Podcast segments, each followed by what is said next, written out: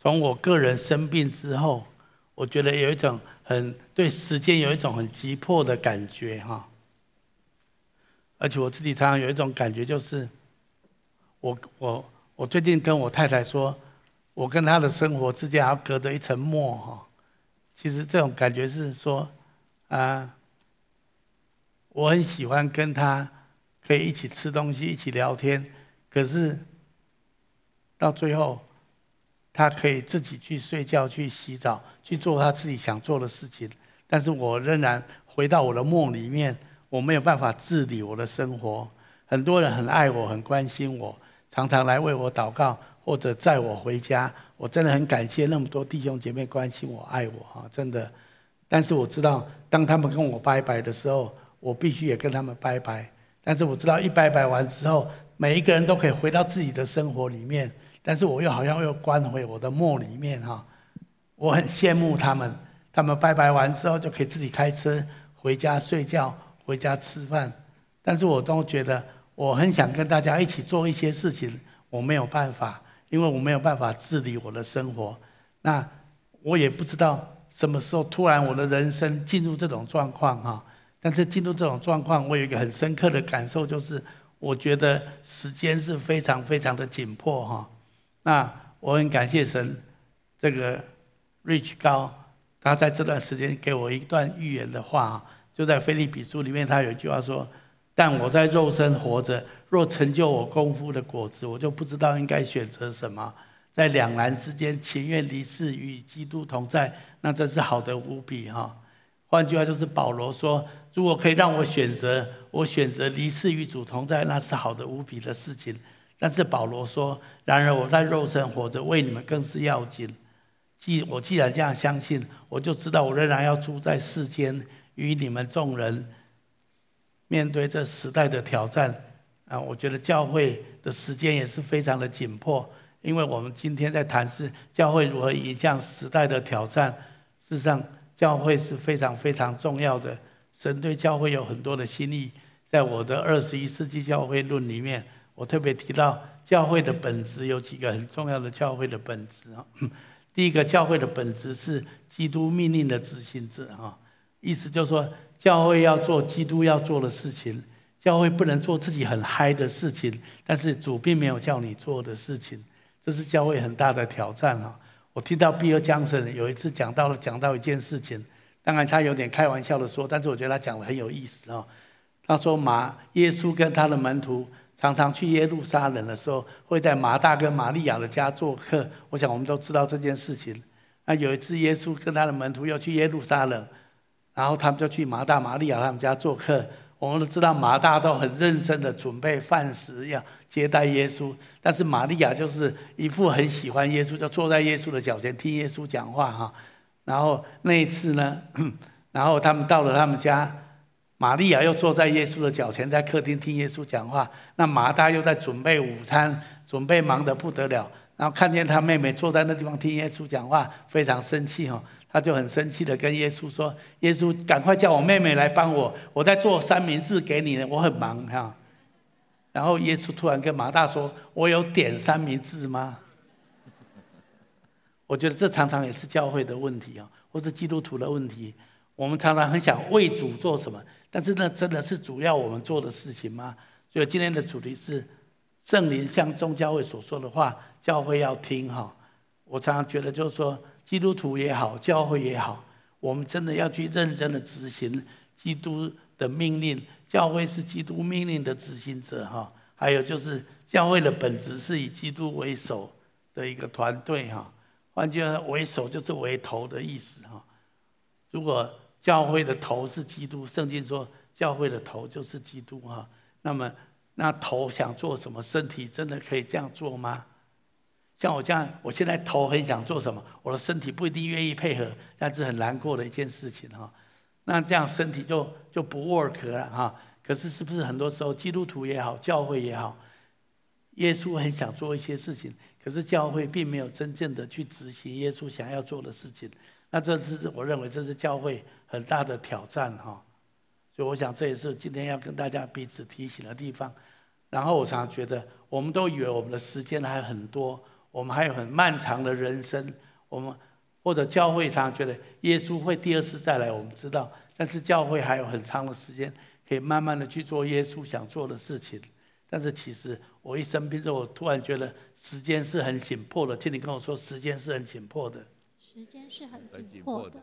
神很希望他的教会很认真的去回应神真正很想做的事情。我想这是非常重要、很宝贵的事情哈。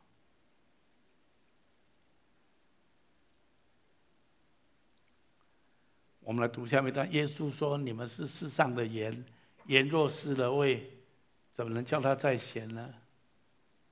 不过丢在外面，我们一起来读一下好吗？来，耶稣说：“你们是世上的盐，盐若失了味，怎能叫它再咸呢？以后无用，不过丢在外面，被人践踏了。”啊，我今天跟上个礼拜跟以文，今天跟荣和 Q 来 Q 去这样子啊。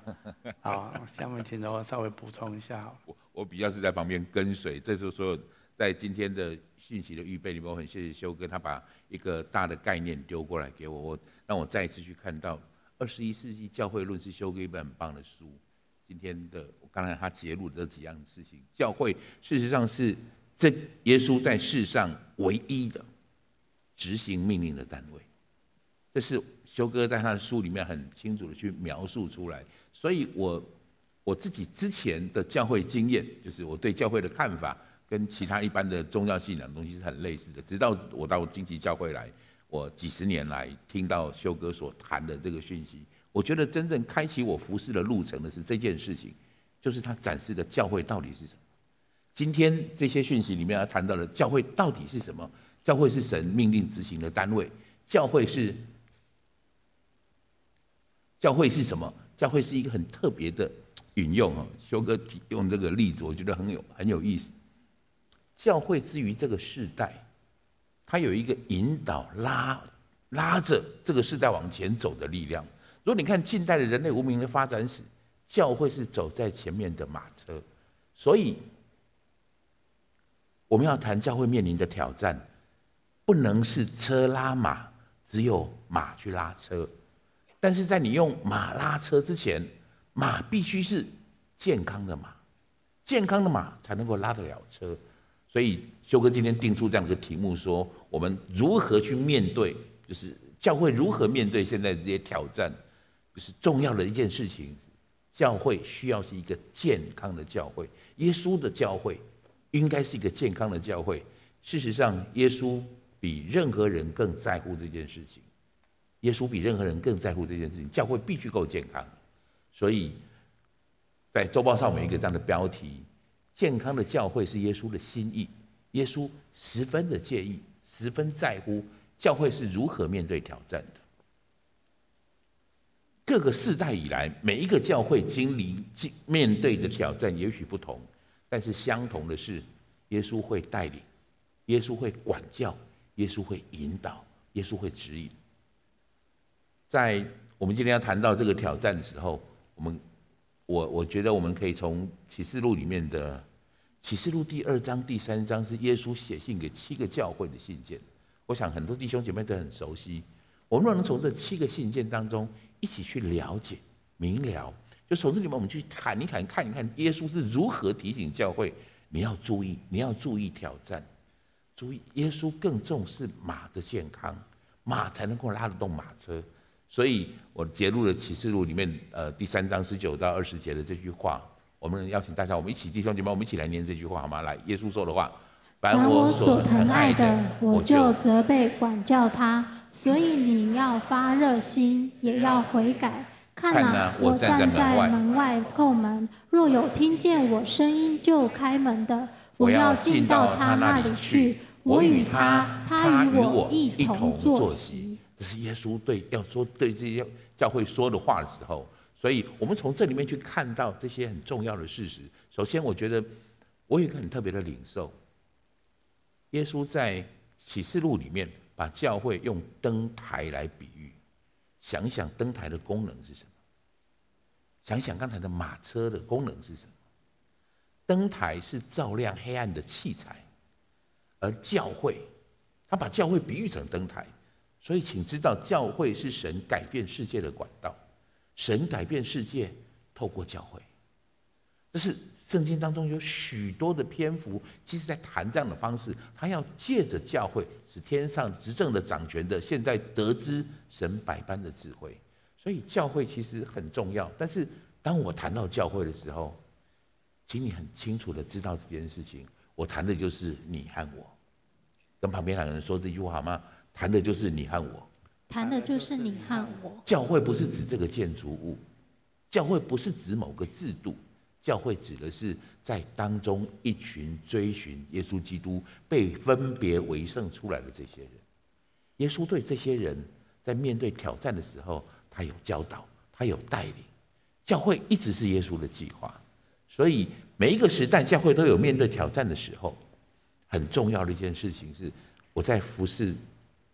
教会的过程，或者我应该说，我开始参与教会的过程里面，我从修哥身上学到很多的东西。我看到他很重要的一个谦卑的态度是，他知道耶稣一定要在这里掌权。我想你在惊奇教会，如果今次就是聚会一段时间过，你一定听过修哥说这句话。他极力要让，就是要排除任何可能让耶稣不能掌权的因素，要挪挪开。换一句话说。耶稣基督是惊奇教会唯一的主，他完他有完全的主权，所以如果你知道这样的概念，你就是在面对挑战的时候，我们先了解耶稣是怎么看待这个挑战的。他会管教，他会保护，他会引导，更重要的是他会帮助弟兄姐妹。我们我们在面对这些挑战的时候，他很重要。我们刚才读那个经文，他会叩门，叩门是为了帮助。重要的事情是我们懂得为耶稣开门，我们接受这个帮助。耶稣已经战胜。我们继续来看这个部分，可能更细节的地方，我带大家给给我给大家第一个标题。第一个标题是不要失去起初的爱。在启示录这个讯息里面，在启示录这写信给这七个教会当中。耶稣写第一封信写给以弗所这个教会，他其实很称赞以弗所这个教会。以弗所这个教会其实工作呃所有的运作这些服饰其实都很美好，但是耶稣还是提醒他们有一个地方他们要提醒的，所以耶稣有一件事情是责备他的。我们来读一读这个责备是什么？请来。然而有一件事我要责备你，就是你把起初的爱心离弃了，所以应当回想你是从哪里坠落的。并要悔改，行起初所行的事。起初的爱心，我其实我觉得这是一个很重要的警惕。我我指的是对我个人，我从开始到经济教会来，啊，十几年、二十年的时间过去了。我刚开始一个小组长，我刚当然一来的时候，我是一个呃，我一个是一个会友，然后我开始参加 E one、E two、E 三，跟大家的路程可能是一样的。在我开始服侍。不是，当刚这是我开始当小组长那一天，修哥按手在我身上，说我奉神给惊奇教会的名的权柄，要按立融合成为小组长。从那一刻，那一句话开始，我觉得我的生命有一个很大的转变。我感觉上，我好像成为惊奇教会的一份子。我开始觉得教圣经里面在谈到教会的原则、教会的荣耀、教会的想法，我好像就与有荣焉，因为我很难描述那种感觉。我觉得我是教会里面的一部分、一份子，我跟这个教会的事情是有关的。所以，当我看到这种不要失去起初的爱心，有一年我跟如珍两个人在讨论说，我们列出几点，其实有没有可能你一直服侍上帝，然后失去起初的爱心？我刚开始觉得不太可能。我那么爱主，我做这些服侍是为了上帝做的，但是我列了几点出来，我确实会失去前面的爱，起初的爱。我以前是爱服侍主。我很有可能，就有一段时间里面，我比较爱服侍主的成就感。我今天的小组，哇，感谢主带的好好。我今天小组里面，我们的破冰超热闹。今天小组，今天的心灵 SPA 的服侍，我把哪一个人从深渊当中带出来了？我爱服侍主的成就感，那个就失去起初的爱。你要做这些事情之前，我们从前是基基督激励我们，耶稣激励我们，我所以我们愿意来服侍。现在会变成属灵的成成绩在激励我们。这个人因为我的服侍，所以他如何如何，这成为我追求的目标了。我或是我太看重这件事情的时候，各位，这都不是坏事。我的意思是，我们还保留那个爱，可是耶稣，耶稣很清楚的去提点我们这件事情。如果你一直在专注的点不是起初的爱，我们很容易让爱变成一种空泛的口号。我们很容易让我们运作的教会，耶稣带领的教会，成为一个失去爱的教会。这是我对我自己的提醒。我很期待，如果有许多弟兄姐妹，你也正在服侍当中，我也提醒你，我们把我的经历可以跟你一起分享。因为我曾经这么做过，以前我服侍是因为看到耶稣舍命的耶稣，后来的服侍我比较看到的是，我常跟耶稣祷告的是主啊，你看我星期一给你，我星期二也给你，我星期四也给你，我星期五也给你，一个礼拜我只有几天留给我自己而已。我真的跟神祷告，请你因为这样祝福我，这是一个非常糟糕的祷告，这是一个失去起初的爱的祷告。我现在从来不做这样的祷告。我希望我回过头来，不是看到自己做了哪些事情，我比较更重要的事情，我是提醒我自己，我也提醒我身边的同工们，我们看见的是耶稣舍命，我们服侍乃是建基在这件事情上。另外一点，对不起，如果讲这个东西有点沉重的话，我再谈一次，这是我的经验，这是我跟如真列起来彼此讨论。我觉得今天应该拿出来跟许多服侍中的弟兄姐妹谈，譬如这是一个很真实的事，就是。以前凡是主保险，只要来到我的教会了，只要来到我的小组了，我都全心全意的爱他。后来我的人很多，后来小组里面人很多，我开始挑了，这个人不是很适合，这个人感觉跟我地不大合，我就把他换到别的地方，或者我就不大理他。我失去起初的爱，这是耶稣常一直狠狠的点醒我的地方，狠狠点醒我的地方。所以我想这么说，我们有可能继续爱耶稣，但是失去起初的爱吗？这是很值得我们提醒的。教会如果面临挑战，这是一个很重要的挑战。其次，我们要维持火热的信心。我们要有信心，就是耶稣在谈到在跟这些教会责备他们的时候，耶稣特别注意注意。耶稣，神当然在乎我们的信心。我要这么说，耶稣写这七封信给教会的是写给教会里面的人，所以理论上来说，在教会里面当然是有信心的人，他才会在教会里面。请注意，耶稣在提醒他们这些事情，在责备他们的时候，第一个其实不是责备，是在夸奖。一样在谈到以佛所书的时候，谈到这件事情，我能不能带你一起读一下好吗？来，你要警醒，兼顾那剩下将要衰微的，因我见你的行为，在我神面前没有一样是完全的。哦，这不是以佛所，这是另外一个教会，这是叫萨迪那个教会的时候，耶稣谈到就是责备他的话，你可以看得到。他原文是死的，看在你的行为是死的。另外谈老李家这个教会也是一样，耶稣谈到的事情也是如此了。我们一起读来。我知道你的行为，你也不冷也不热，我巴不得你或冷或热。你注意到了吗？耶稣评断这两个教会，不是评断他们没有信心，评断的是他们没有行为。弟兄姐妹，我们很有可能以为自己有信心，但是我们没有行为。信心跟行为永远是信仰的一体两面的事情，一体两面的事情。我特别提，我我特别想到呃领受的事情是，我们这个时代可能比其他的时代更不容易，可是这是我们这个时代的挑战。信心不是我们的挑战，有信心与信心当配得的行为是我们这个时代的挑战。我再说一次，我的领受是有信心不一定是我们的挑战，我们也可以很有信心，我们确实很有信心。但是我们跟其他以前历代的弟兄姐妹最不一样的地方是，我们的信心要真实反射在行为上面有很大的挑战。那是因为我们现在这个时代，我们求的太太少。就我的问题，我们现在问题不是求太多，而是我们其实求的很少。我不晓得你有没有这种感觉，我我碰到有几个。对不起，有有几个弟兄姐妹，当然有一些是我的朋友，有些朋友，我发现他们心心中胸无大志，他只要手上有一个手机，就功德圆满，万事无求，就毫无遗憾的。只要他有手机，我觉得这是一个很值得，我想特别提出来看到的东西。我们这个时代不是求太多，我们其实是求的太少。太多人不想求什么，太多人。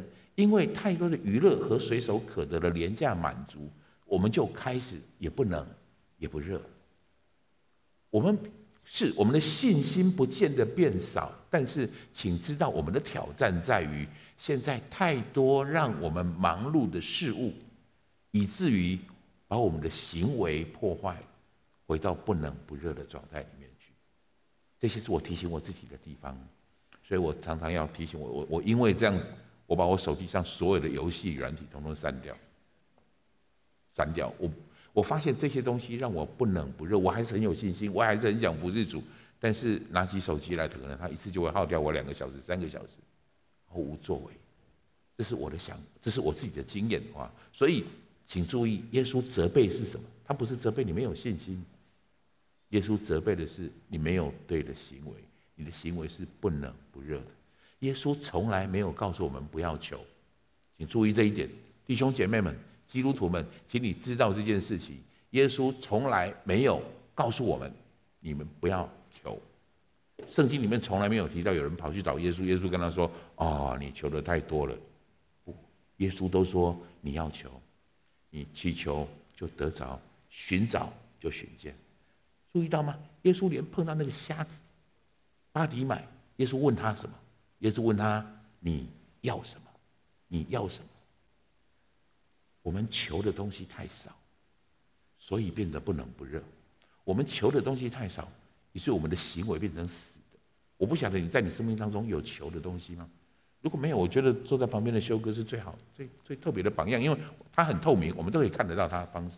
他求的是什么？经济教会的意向，那是多大的意向？那是多忙碌的求。那一些求在他生命里面就充满了这里面。这是耶稣责备这两个教会。最主要的原因，你们的态度是死的，你们的你们的行为是死的，你们不冷不热，是因为你们没有求的态度。但我相信你跟我一样，我们都有一个祝福，我们在荆棘教会，我们从来没有闲着过，我们从来没有不求过。可是这是整体教会的方式，但是请知道，教会建立在你我身上，你也求，你知道你要求什么。到底求的东西得了着的，求的东西得着或是得不着是另外一回事。耶稣会引导我们，耶稣会告诉我们：你要求天上的，你不要求地上的。耶稣求我们求求永远存在的，耶稣会引导我们，所以不要怕求，但允许耶稣引导你求的方向。我再说一次，你要求，让耶稣引导你，你求的方向。你生命当中要有这个积极的态度，这是一个教会要面对挑战，我觉得很重要的一个提醒。哇，第三个标题我要给你的特别健康的教会，要认要认真分辨真真理。健康的教会要认真的去分辨真理，分辨真理这件事情对我们来说一直一直非常的重要。圣经，事实上新约圣经当中一直不停的在谈到这件事情，就是你要注意异端，你要抵挡，你要不要只是只是吃稀饭的，你要开始能够吃干粮。那那在把我呃启示录里面有一句这样的话，好吧，我们一起读一下这个话来。我知道你的行为劳碌忍耐，也知道你不能容忍恶人。也曾曾试验那自称为使徒却不是使徒的，看出他们是假的来。这是称赞，称赞他们哪一些人是？这是对以佛所这个教会的称赞，就是说你们确实确实有很多的，就是可以去分辨这件事情。这一直是教会要被提醒的地方。耶稣在责备这个，在在启示录里面这七个教会里面，其实他花比较多的篇幅在责备这件事情。你容让那些不应该影响我教会的真理的的的讯息进到我的教会里面来。譬如他这么说，我们一起读来。然而有件事我要责备你，因为在你那里有人跟从了巴兰的教训。巴兰叫一个贪财的先知，他是个外邦人。巴兰的问题可能在这个地方，耶稣指的事情是他是贪财，他的服事并不纯正。请注意他，他他有先知的恩赐。但是有恩赐不一定服侍的动机是纯正的，这是巴兰的教导上面很特别的问题。耶稣痛恨这样的事发生在他的教会当中，痛痛恨这样的事发生在他的教会里面。所以我这么觉得，只是所有的这些这呃呃我们的服侍，我们所做的每一个这样的服侍，不要让金钱的诱惑或是那个纯粹的动机放在这里面。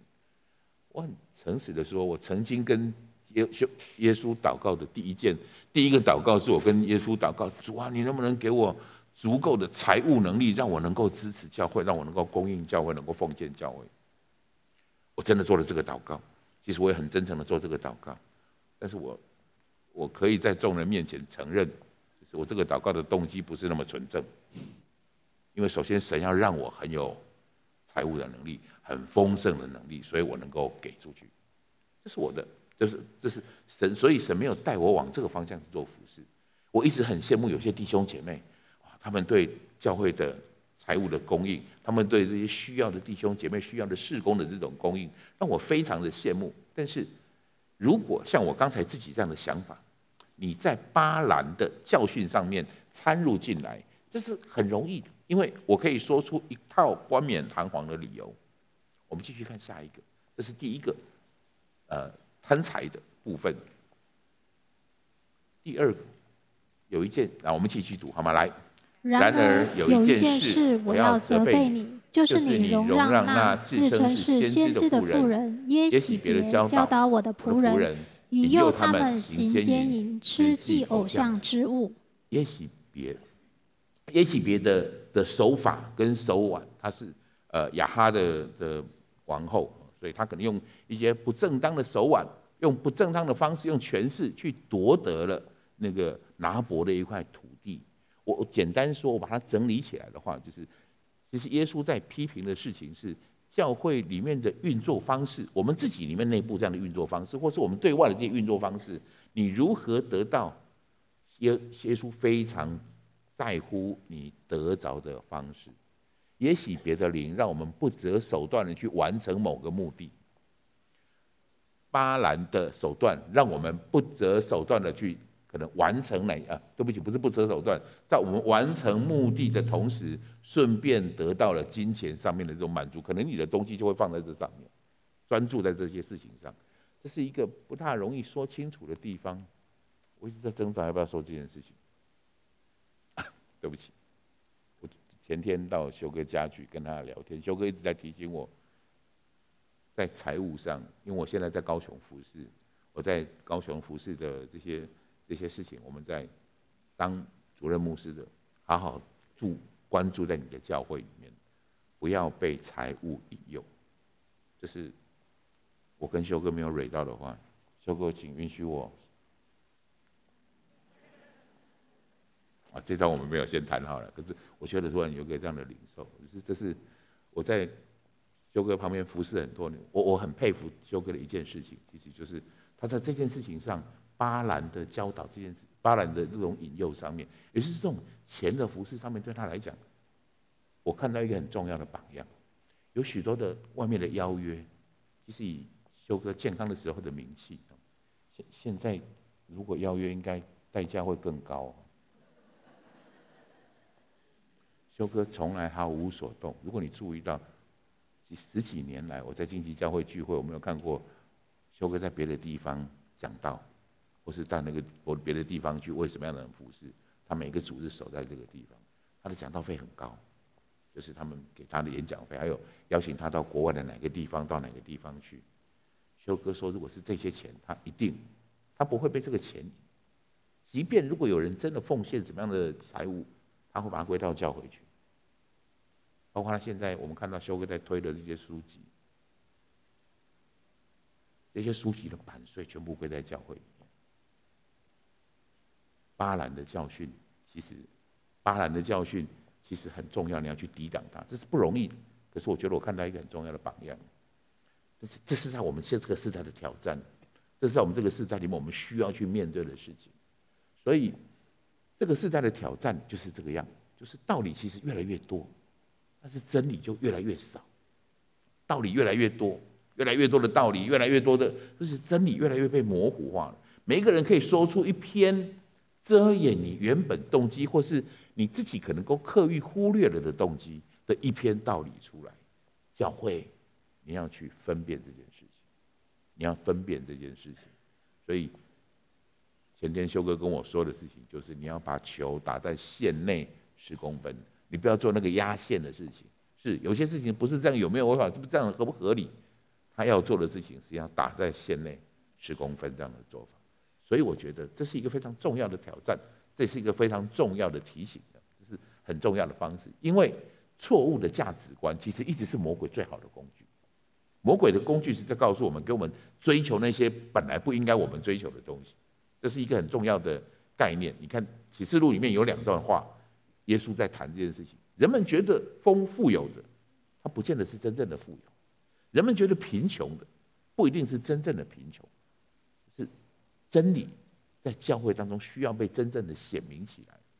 我们一起读这个经文好吗？来，我知道你的患难，你的贫穷，你却是。富足的，虽然看起来是贫穷的，可是你其实是富足的。下一段话里面，来，你说我是富足，已经发了财，一样都不缺，却不知你是那困苦、可怜、贫穷、瞎眼、赤身的。有可能我们追求的价值不是真实的价值。这是修哥这一个礼拜、两个礼拜，他有特别的领受。我要把下面的时间要交给修哥哈，他有那天他谈的这样领受，我想修哥自己来提，各位更清楚。好，我想啊，融合讲出我们没有事先要讲的东西哈。但是我仍然要这样说，有些教会这样子做，我觉得我很尊重。我认为这样子做也不是说绝对不可以，就是牧师出的书，然后教会很多人买，但版税归牧师个人所有。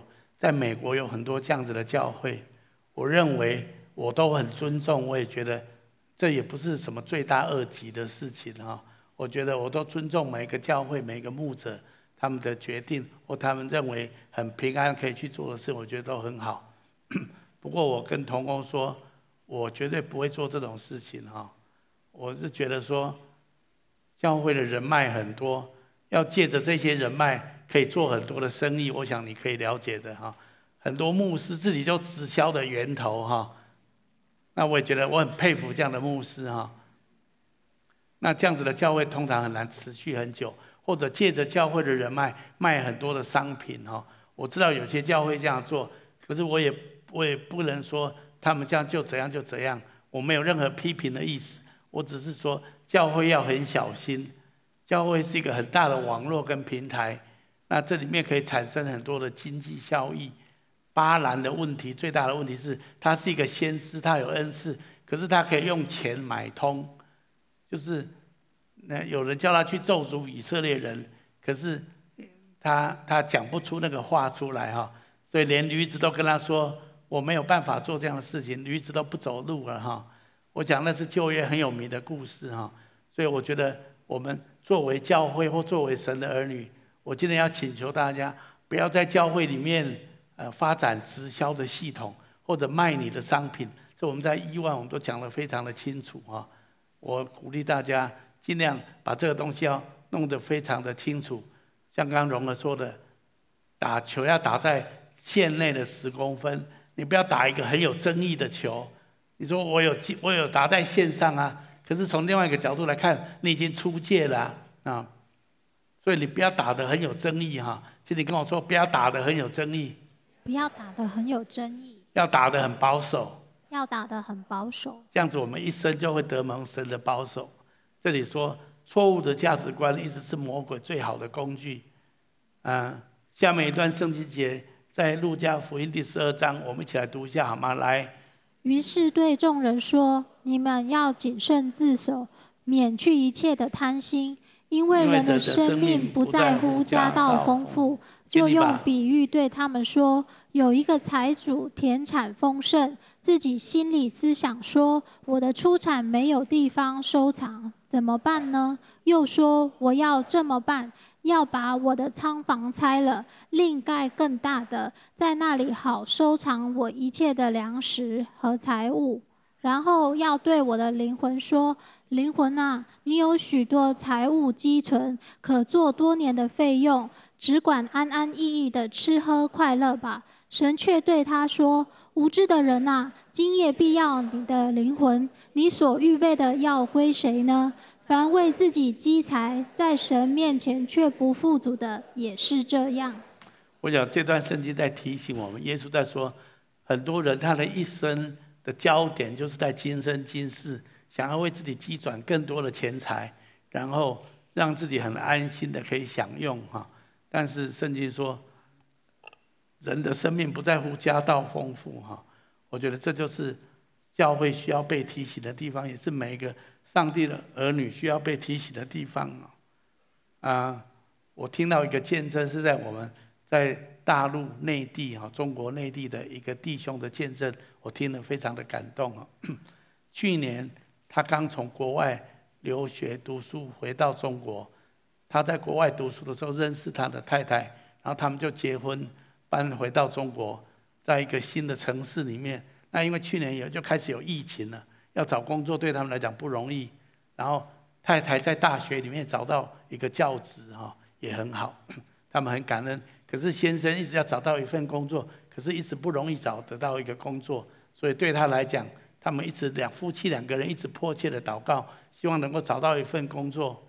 经过一段时间的祷告，果然这位弟兄他接受一个面试之后，找到一个外国公司的一个在中国的一个分公司的一份工作，然后他也他们夫妻都非常高兴，觉得上帝听了他们的祷告。那丈丈夫有工作，太太有工作，他们的生活就比较没有问题，而且他们还租到一个价格很便宜的一个房子，可以让他们过新婚的生活。他们都非常的感恩，因为这位弟兄他就说，他要让他的家庭开放成为小组可以聚会的地方。啊，神也真的祝福他们。但是问题是，上班没有多久之后，这个弟兄就发现说，他的主管，这个新的公司的主管。有一次私下跟他讲说，他们整个新的公司的团队，他们这样子整个的团队呢，事实上在经营自己的生意。虽然他们是国外公司在中国的分公司，可是他们并没有在执行总公司的业务，他们是自己形成一个新的团队，在做自己的生意。然后这个主管就跟这个弟兄说：“你是新进人员，你要加入我们，一起来做这样子的生意。”一起来赚钱，那这些钱就钻入我们自己的口袋里面。可是我们的弟兄觉得这样子不诚实，因为这不是外国总公司给他们的指令哈。但是这个主管就跟他说：“你如果要在我们当中上班，你最好跟我们一起合作。如果你不愿意跟我们一起合作的话，你可能不适合在这里上班。”所以我们的弟兄面临很大的压力。好不容易他找到一份在疫情当中找到一份工作，夫妻都很高兴。可是他遇到这样问题之后，他们夫妻就一起祷告，为这件事情祷告，不知道该怎么办。他觉得他不愿意跟他们一起去做这样的事情，他觉得这样有违背他的良心。然后这个这个公司很特别，就是他们在国外的公司，在中国设立分公司之后，从来没有派过任何一个主管去中国检查业务，从来没有。但是过了不久。外国的总公司竟然派人来中国检查他们的业务，然后一检查发现他们整个团队全部在做自己的事业，发展自己的工作。一旦发现之后，他们整个的团队全部都被 fire 了哈，连那个主管还有所有参与的人都被 fire，只有我们的弟兄没有被 fire，因为他没有参与在里面。然后过不久之后，我们的弟兄被就被升为主管哈。代表那个外国公司在中国内地成立一个新的团队，发展国外的业务。我们把掌声归给神，好吗？我听到这样见证，我非常的感动。我觉得这就是光跟盐的意义哈，就是说神真的会帮助我们。如果我们真的很勇敢的，我们不是在追求地上的财富，我们不是不择手段的让自己更多拥有金钱哈。我觉得这就是圣经提醒我们。不论教会也好，个人也好，我们都要很小心这样子的事情哈。我们刚刚读的这段圣经节，就是说这个财主他很有钱，收入很多，他的仓库太小，所以他把他原来的仓库打掉，盖一个更大的仓库。然后这个故事讲完不久之后，耶稣讲另外一个故事哈，就讲到拉撒路跟财主之间的一个故事哈。那这是在路加福音，接着这里有一段话哈。我们来读一下好吗？来，亚伯拉罕说：“儿啊，你该回想你生前享过福，拉撒路也受过苦，如今他在这里得安慰，你倒受痛苦。不但这样，并且在你我之间有深渊限定，以致人要从这边过到你们那边是不可能的，要从那边过到我这边也是不能的。”我简单描述一下这个故事的背景啊，就是说，耶稣说有一个乞丐拉撒路。他常常在一个财主的家里面吃他吃剩下的东西。后来有一天，这两个人都死掉了哈，然后去到神那个地方，结果拉撒路在亚伯拉罕的怀中享受神的国度的荣耀跟祝福，但这个财主却过得很辛苦啊。所以这个财主就求亚伯拉罕说：“请求亚伯拉罕打发拉撒路。”去跟他，另外还有五个兄弟哈，跟他提醒说，他们不要来这地方跟他一样受苦，因为他还有五个兄弟，也都是很有钱的人哈。那其实他们都是像财主一样，他们都是专注在今生今世，想要赚更多的钱，过更好的生活，可是忽略旁边人的需要哈。所以在这种情况之下，最后死了之后，却是。拉萨路享受神国度的荣耀，但是那个财主却是干渴到很需要拉萨路去给他滴几滴水哈。那那所以这个财主就非常的希望拉亚伯拉罕可以派亚伯拉撒路去跟他的兄弟说哈。那在在路加福音第十六章二十五到二十七节，我们来读一下这段话好吗？来。因为我还有五个兄弟，他可以对他们做见证，免得他也到这里痛苦的地方。亚伯拉罕说：“他们有摩西和先知的话可以听从。”他说：“我主亚伯拉罕啊，不是的，若有一个从死里复活的到他们那里去，他们必要悔改。”亚伯拉罕说：“若不听从摩西和先知的话，就是有一个从死里复活的，他们也是不听劝。”注意哦，就算有一个人从死里复活起来提醒，他们也是不听听听劝哦。我们再读下面一段话，在希伯来书第三章这里就好吗？来，总要趁着还有今日，天天彼此相劝，免得你们中间有人被罪迷惑，心里就刚硬了。请你跟旁边说，我们还有今日，我们还有今日，我们彼此相劝，我们彼此相劝。很多人都认为死亡离他很遥远。觉得世界末日离他很遥远，圣经也说教会要警醒，因为耶稣很可能随时就第二次再来了，然后人类的历史就结束了。那时候审判要从神的家起手，所以我想今天我要提醒所有的上帝的儿女，不要觉得进入来世、进入永恒是离你很遥远的事情哈。我也不知道，我突然有一天。就大家听我讲到讲到一半，大家觉得我的嘴都歪掉了哈，然后就告诉我赶快去看医生，然后我的人生就进入这种状态的里面。我也不知道，我以为我会健康很久，我会活得很老，我觉得我还很年轻哈。你都不知道什么时候那个日子会来到，你没有时间可以再好好的为主而活，你没有时间好好在经营永恒的产业了。我这几个礼拜常常在提这样事情，趁着我们还有今天。我们天天彼此相劝，免得我们当中有人以为我们会活到三百岁哈，以为我们会永永远远活在这个世界上，一直把这个世界上当做你的目标。圣经的一段也不断在提醒我们，从永恒来看，跟从今生今世来看，很多的价值是很不一样的。那如果你没有好好的预备你自己面对永恒，如果有一天你突然进入永恒，你会非常非常的后悔的。我希望荆棘教会没有一个人在永恒里面是很后悔的。请你跟旁边说，荆棘教会没有一个人在永恒是后悔的。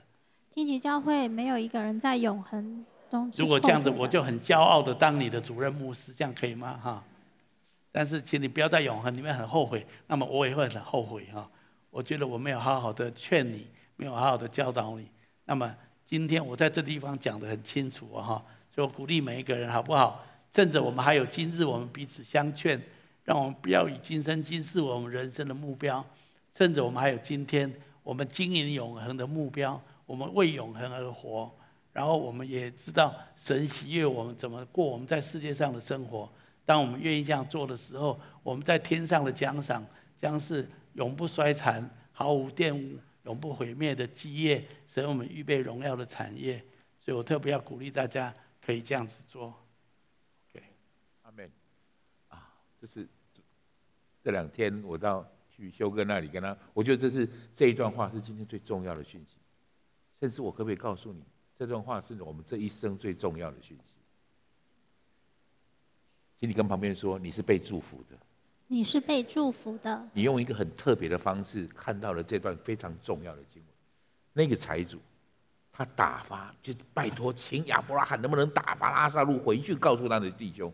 那亚伯拉罕说没有办法，我们有深渊相隔。这样的话没有办法传到那五个弟兄。弟兄姐妹们，也许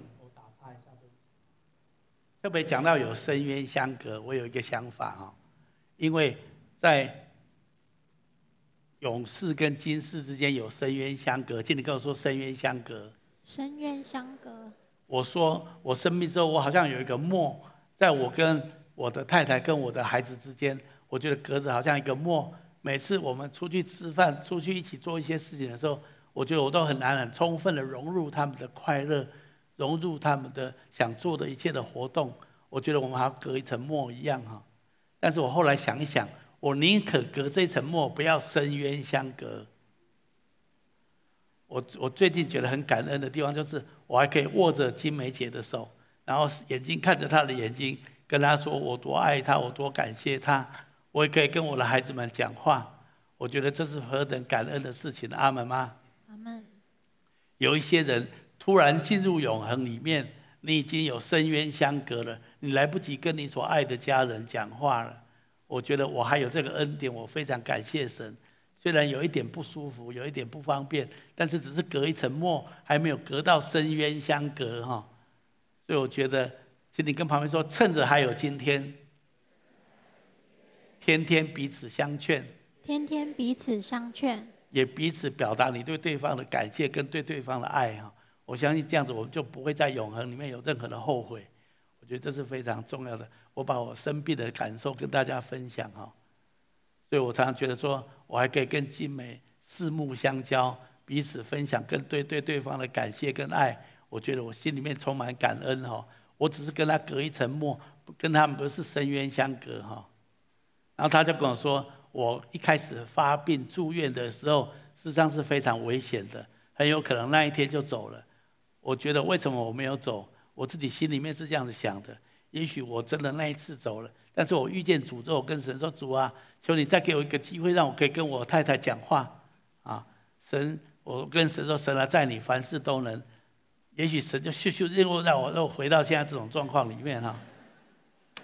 然后虽然很不舒服，有时候很不方便，可是我心中充满感恩，我还不至于跟我的家人深渊相隔哈。我今天也鼓励大家，趁着还有今日，没有深渊相隔。好好的彼此相劝，彼此分享对对方的感谢跟爱哈。我相信如果你这样做是非常非常很好的一件事情哦。愿上帝祝福我们每一个人哦。所以尽量趁着还有今天彼此相劝，让我们不要以今生今世为目标。这几个财主都是他们以今生今世为目标，他们以为他们可以活五百年，他们以为他们可以活活到永远，没有的，没有人可以这样子。可能瞬间，我们可能就会突然进入永恒里面，我们离开这个世界。可是我们预备好了没有？如果我们随时预备好，其实我生病，我为什么常说我了无遗憾？因为我人生有很多的决定，在我很年轻的时候我就做了选择了。我不敢说我都做得很正确，但是我都尽量照我所知道、神所喜悦我的去做选择了。所以我知道，就算我今天离开这个世界，我也了无遗憾。到现在为止，我也知道我我做了很多神要我做的事情。我回顾我的人生，包括跟我的家人的关系、跟弟兄姐妹的关系，还有面对神，我觉得我没有遗憾，因为我觉得我尽量的按照神所教导我的方式跟价值去回应神了。我今天希望每一个金奇家人，你都可以这样子来回应神。那天我在看到修哥。我很感谢主啊！我我跟如真两个人亲眼见证，修哥刚刚讲的这段话是拉着金梅姐的手跟她说的。感谢主，我们现在只是有薄膜相隔，我们不在深渊相隔里面。我刚刚讲的那段话是，我们也顺便一顺带着我们一起领受了这个祝福，你看见了吗？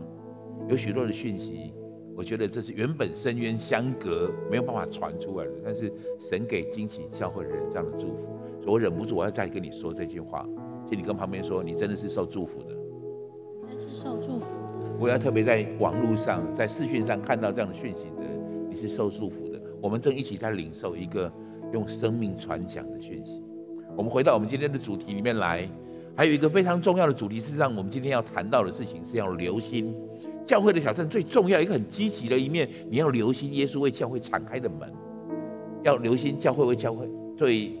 耶稣为教会敞开的门，教会是一个供给的单位，教会是一个耶稣在世上祝福世人的单位。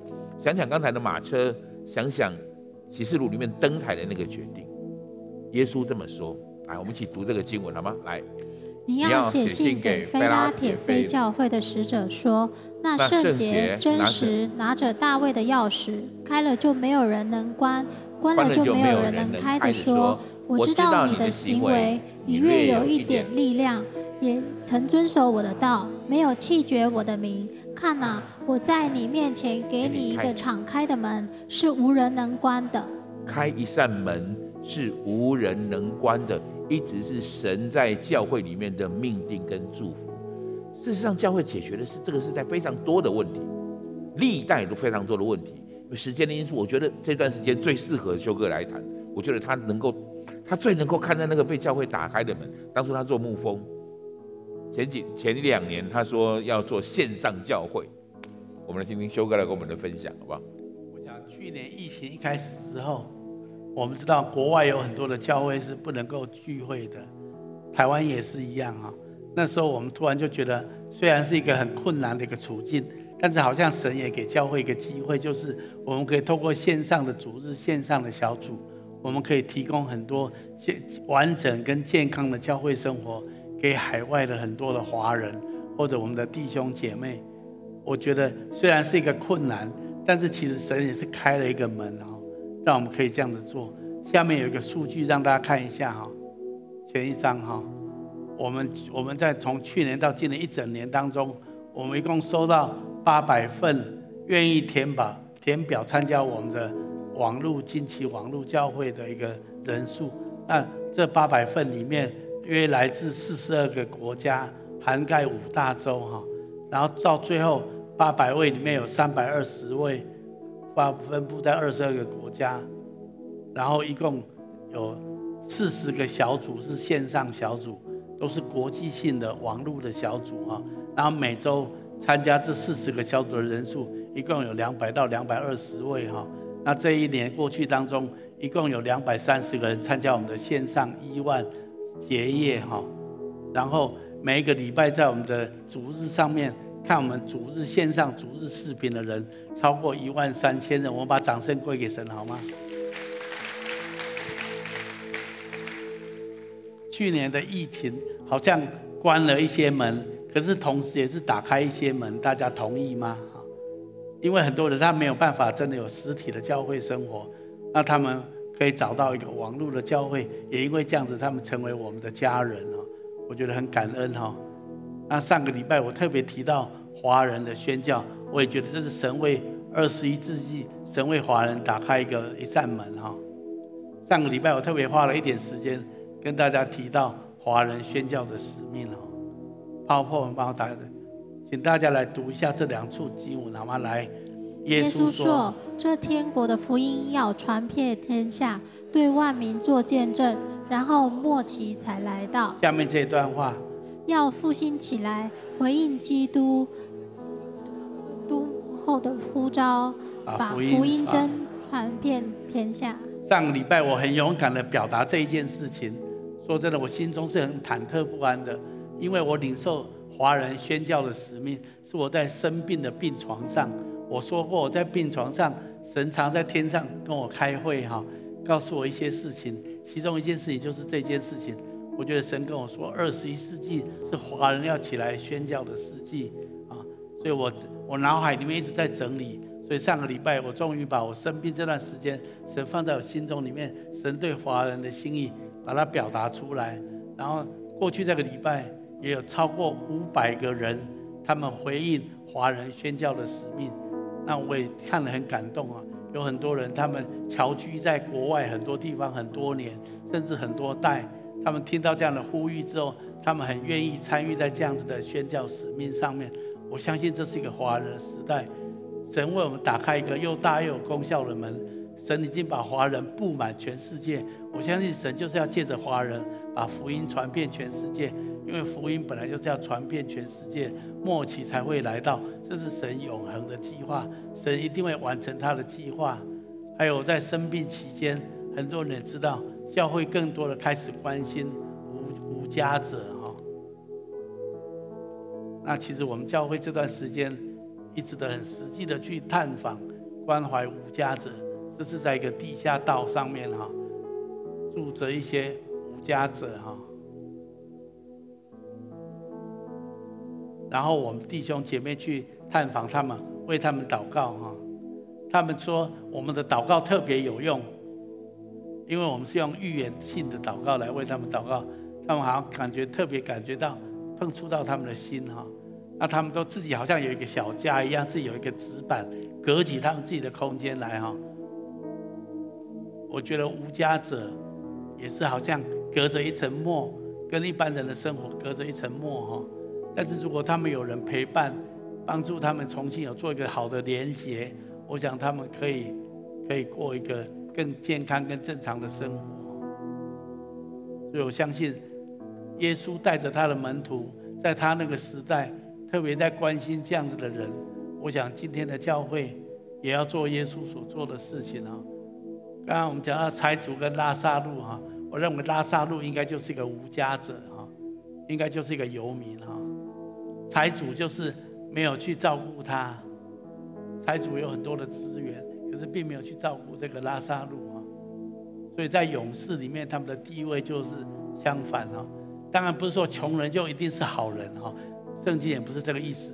我想圣经在提醒我们的地方就是，不要以追求地上的财物为人生的目标，不要为自己积攒地上的钱财，不要以这个做人生的目标，要以永恒的价值做人生的目标。这样子有一天我们进入永恒里面，我们才能够享受神给我们的永恒不改变的产业。我想这是最重要的信息。所以我们总要趁着还有今天，彼此相劝哈。免得我们当中有时候我们会陷在某一种的自我的迷失的当中，我们会觉得我这样做有什么不对？我这样做很合情合理呀。那如果你不听劝，有一天你会非常的后悔啊！我求神帮助我们，让我们愿意可以今天可以替彼此相劝，让我们愿意以永恒为目标，愿意回应神对教会的想法，神对他儿女的想法，真的这样子来回应。我相信有一天。我们会得到到天上，好像那个拉撒路在亚伯拉罕怀中享受神国度的荣耀一样，我们也可以享受神在永恒里面为我们预备最荣耀的产业。地上的产业有一天都会衰残，有一天都不能够都是短暂的。我们要追求天上那永恒的产业。呃，今天的讯息很很很很多，很我觉得很值得我们好好思考。最后，在这个地方，你看到修哥，我从他身上学到一个看见打开的门。你的打开的门是什么？教会在你面前打开的门是什么？我想丢给你，好好思考一下，好吗？我们一起低头来祷告。要再做一个呼召哈。我特别要呼召在全世界十四亿的华人哈。你如果听到这个视频。你听到上个礼拜跟这礼拜的讯息，如果你是华人，你也同意，在你的血液里面有一个 DNA，就是敬天跟尊道的 DNA 在你的里面。你知道我们的祖宗敬拜的是天父上帝，虽然他们对天父上帝的认识不是很清楚，但是他们是敬拜这位天父上帝的一个民族哈，而我们是他们的后裔哈。那我今天要再次的邀请全世界十四亿的华人，好不好？如果你也同意，你是一个敬拜天父上帝的人，而且天父上帝借着他的儿子道成肉身，上个礼拜过复活节，耶稣基督为我们从死里复活，证明他是神的儿子哈。透过他，我们可以认识这位天父上帝。所以我要邀请全球所有的华人做第一个回应，就是接受耶稣基督这个为我们道成肉身的神。他就是永恒的道，然后接受他为我们预备的福音，让我们也可以得着永恒的生命。如果你愿意的话，请你可以跟着我做下面的祷告。亲爱的主耶稣，谢谢你为我道成肉身，为我的罪而死。我愿意接受福音，我愿意接受福音。我要请求你赦免我的罪，我要请求你赦免我的罪，饶恕我一切的过犯。饶恕我一切的过犯赐给我你复活的生命，赐给我你的永生，赐给我你的永生。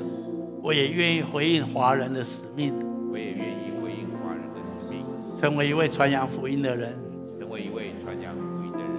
求你帮助我，让我知道该怎么做。该怎么该怎么做？我献上感谢，献上感谢。我这样子祷告，这样子祷告，是奉耶稣基督的名，是奉耶稣基督的名。我还有一些灵里的感动哦，容许我再讲一点哦。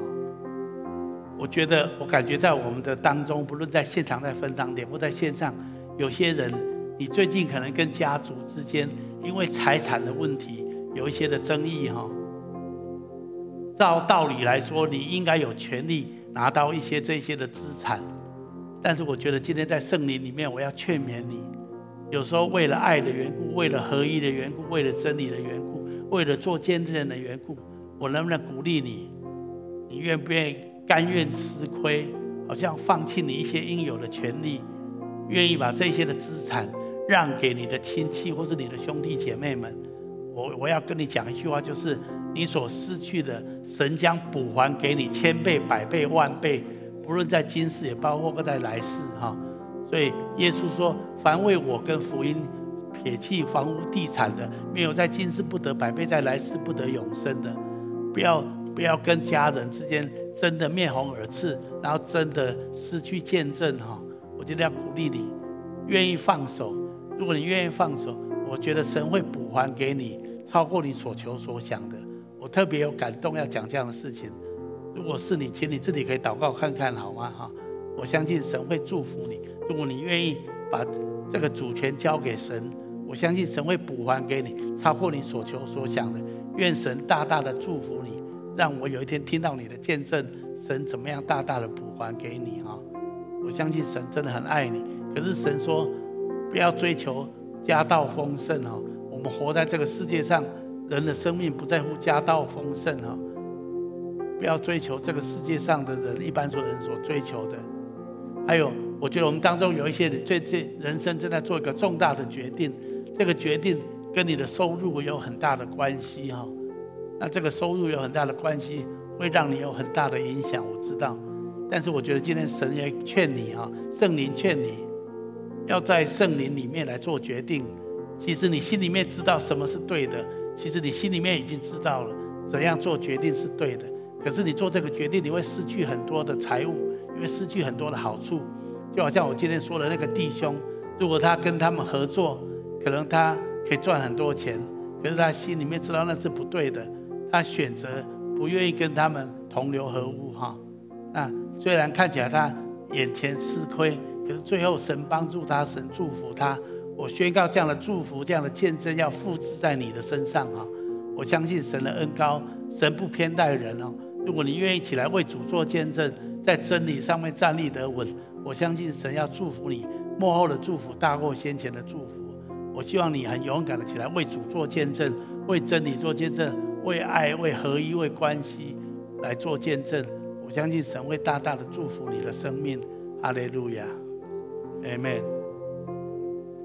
好，最后我讲，今天时间的关系，我请大大家从座位上站起来。我直接请修哥坐着为我们做一个祝福的祷告，我们就结束今天这场的聚会，好吗？